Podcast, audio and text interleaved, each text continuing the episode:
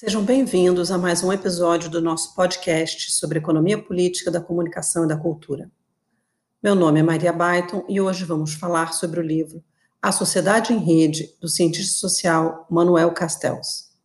Esta oitava edição, estruturada em prólogo, sete capítulos e conclusão, em mais de 600 páginas, tem tradução de Roneide Venâncio Mager, com colaboração de Klaus Brandini Gerhardt, foi publicada pela editora Paz e Terra, editora de São Paulo em 1999, e já tem quase 20 edições em português.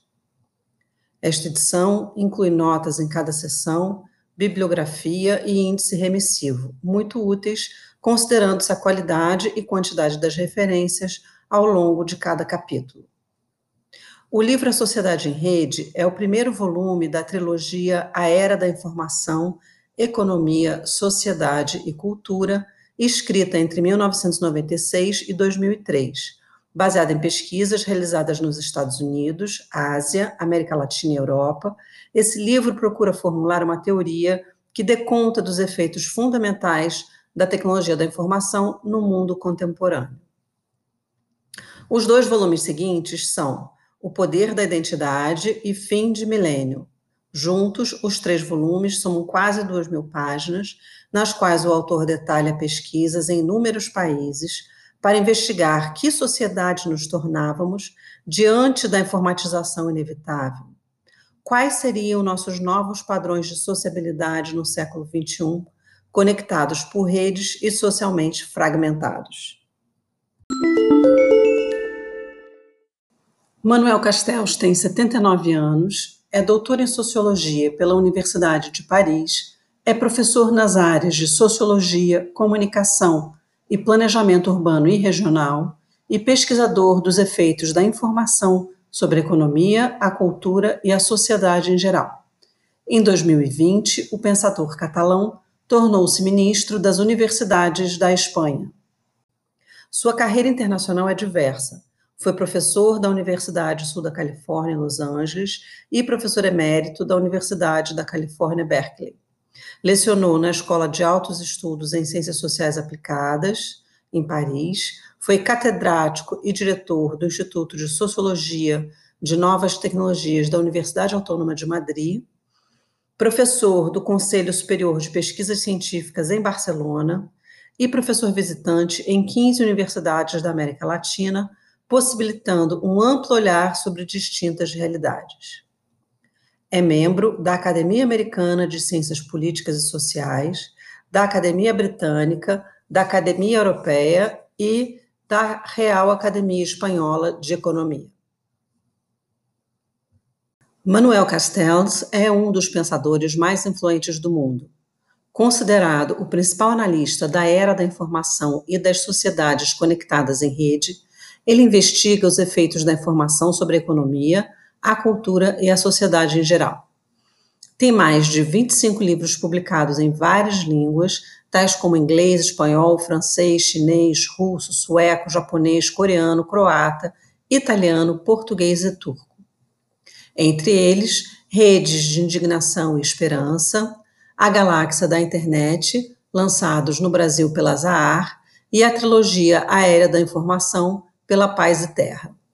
Neste podcast, daremos o pontapé inicial na trilogia e focaremos em A Rede e o Ser, o prólogo do primeiro volume, no qual o autor explicita sua fundamentação conceitual, entre as páginas 39 e 66 da oitava edição, ao abordar os seguintes tópicos: tecnologia, sociedade e transformação histórica, informacionalismo, industrialismo, capitalismo estatismo modos de desenvolvimento e modos de produção. O ser na sociedade informacional. E algumas palavras sobre o método. Seu trabalho pioneiro já visualizava o século XXI com as novas tecnologias de comunicação, transformando as formas de acesso à informação e à cultura, gerando um novo modelo de produção na era da informação, o informacionalismo, o capitalismo informacional das empresas em rede. Ao final do século XX, Castells explica o que estava por vir. Na página 40, abre aspas. Um novo sistema de comunicação que fala cada vez mais uma língua universal digital, tanto está promovendo a integração global da produção e distribuição de palavras, sons e imagens de nossa cultura, como personalizando-os ao gosto das identidades e humores dos indivíduos.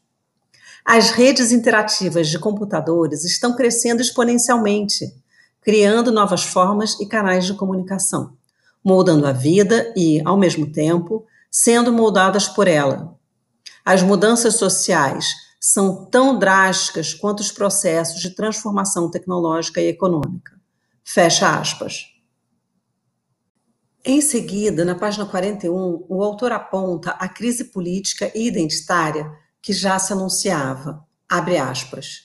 Os sistemas políticos estão mergulhados em uma crise estrutural de legitimidade, periodicamente arrasados por escândalos, com dependência total de cobertura da mídia e de liderança personalizada e cada vez mais isolados dos cidadãos. Os movimentos sociais tendem a ser fragmentados, locais e com objetivo único, e efêmeros, encolhidos em seus mundos interiores ou brilhando por apenas um instante em um símbolo da mídia. Nesse mundo de mudanças confusas e incontroladas, as pessoas tendem a reagrupar-se em torno de identidades primárias, religiosas, étnicas, territoriais, nacionais. O fundamentalismo religioso, cristão, islâmico, judeu, hindu e até budista, o que parece uma contradição de termos, provavelmente é a maior força de segurança pessoal e mobilização coletiva nesses tempos conturbados.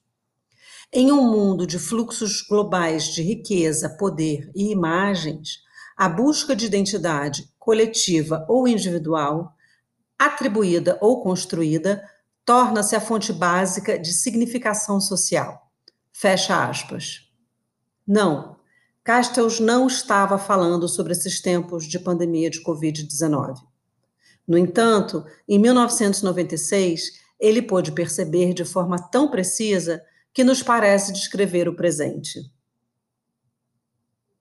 Na página 51, o autor descreve, abre aspas, este livro estuda o surgimento de uma nova estrutura social, manifestada sob várias formas, conforme a diversidade de culturas e instituições em todo o planeta. Essa nova estrutura social está associada ao surgimento de um novo modo de desenvolvimento, o informacionalismo, historicamente moldado pela reestruturação do modo capitalista de produção no final do século XX. E conclui: a perspectiva teórica que fundamenta essa abordagem postula que as sociedades são organizadas em processos estruturados por relações historicamente determinadas de produção, experiência e poder. Fecha aspas. Mais adiante, Castells contextualiza nas páginas 53 e 54. Abre aspas. No novo modo informacional de desenvolvimento, a fonte de produtividade acha-se na tecnologia de geração de conhecimento, de processamento da informação e de comunicação de símbolos. Na verdade, conhecimento e informação são elementos cruciais em todos os modos de desenvolvimento visto que o processo produtivo sempre se baseia em algum grau de conhecimento e no processamento da informação. Fecha aspas. Ao concluir este prólogo, muito necessário para a compreensão do escopo da obra e da trilogia, Castells, na página 58, cita os autores Calderon e Lazerna, 1994, página 90, abre aspas. De acordo com Calderon e Lazerna, a questão principal em um mundo caracterizado por globalização e fragmentação simultâneas vem a ser esta: como combinar novas tecnologias e memória coletiva, ciência universal e culturas comunitárias, paixão e razão? Como de fato? E por que observamos a tendência oposta em todo o mundo? Ou seja, a distância crescente entre globalização e identidade, entre a rede e o ser. Fecha aspas. A página 61 é dedicada à explicação das fontes utilizadas. Abre aspas.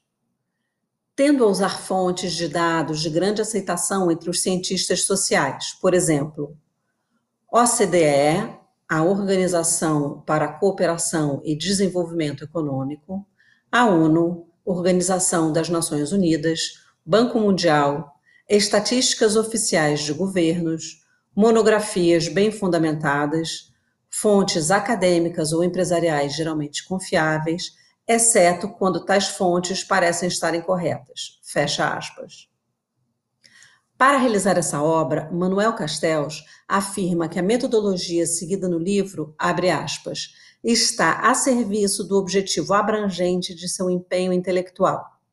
Propor alguns elementos de uma teoria transcultural exploratória da economia e da sociedade na era da informação, no que se refere especificamente ao surgimento de uma nova estrutura social. Minha análise é de grande escopo devido à penetrabilidade de seu objeto, o informacionalismo, por todos os domínios sociais e expressões culturais. Fecha aspas bem-humorado, avisa que não pretende abordar toda a gama de temas e questões das sociedades contemporâneas, pois não é especialista em escrever enciclopédia. A trilogia causou grande impacto. Segundo Alan Turrene, da Escola de Altos Estudos em Ciências Sociais Aplicadas, abre aspas, este livro é o melhor instrumento para o conhecimento das transformações em que estamos imersos. A solidez de sua informação nos tranquiliza. A precisão de sua análise nos convence. A amplidão de perspectivas que abre nos ajuda a compreender as situações e as mudanças que suportaríamos passivamente não fôssemos capazes de entendê-las e de situá-las no centro de nossa reflexão e de nossa ação. Fecha aspas. Já Anthony Giddens da Escola de Economia e Ciência Política de Londres afirma, abre aspas, Vivemos em um período de intensas e surpreendentes transformações, que talvez anunciem a superação da era industrial. E, no entanto, onde estão as grandes obras sociológicas que analisam essa transição? Daí a importância da obra de Manuel Castells, que busca analisar a dinâmica social e econômica da era da informação. Não seria exagerado compará-la à Economia e Sociedade de Max Weber. Fecha aspas. No prefácio da edição de 2000, Castells ressalta sua profunda e genuína surpresa diante da repercussão da trilogia e o interesse gerado no mundo inteiro. Essas pesquisas e reflexões lidas hoje nos ajudam a refletir sobre a sociedade informacional que nos tornamos, estruturada em redes, das quais somos cada vez mais dependentes. O que torna-se cada vez mais evidente em tempos de Covid-19, diante do impacto das redes ou da ausência de acesso a elas, distribuídas de forma desigual. Então, ouvinte, este foi mais um episódio do nosso podcast sobre economia política da comunicação e da cultura. Se você quiser saber mais sobre o assunto, visite o nosso site EPCC e o nosso canal no YouTube, EPCC Brasil. E curta nossa página no Facebook, Economia Política da Comunicação e da Cultura. Agradecemos sua audiência e até a próxima.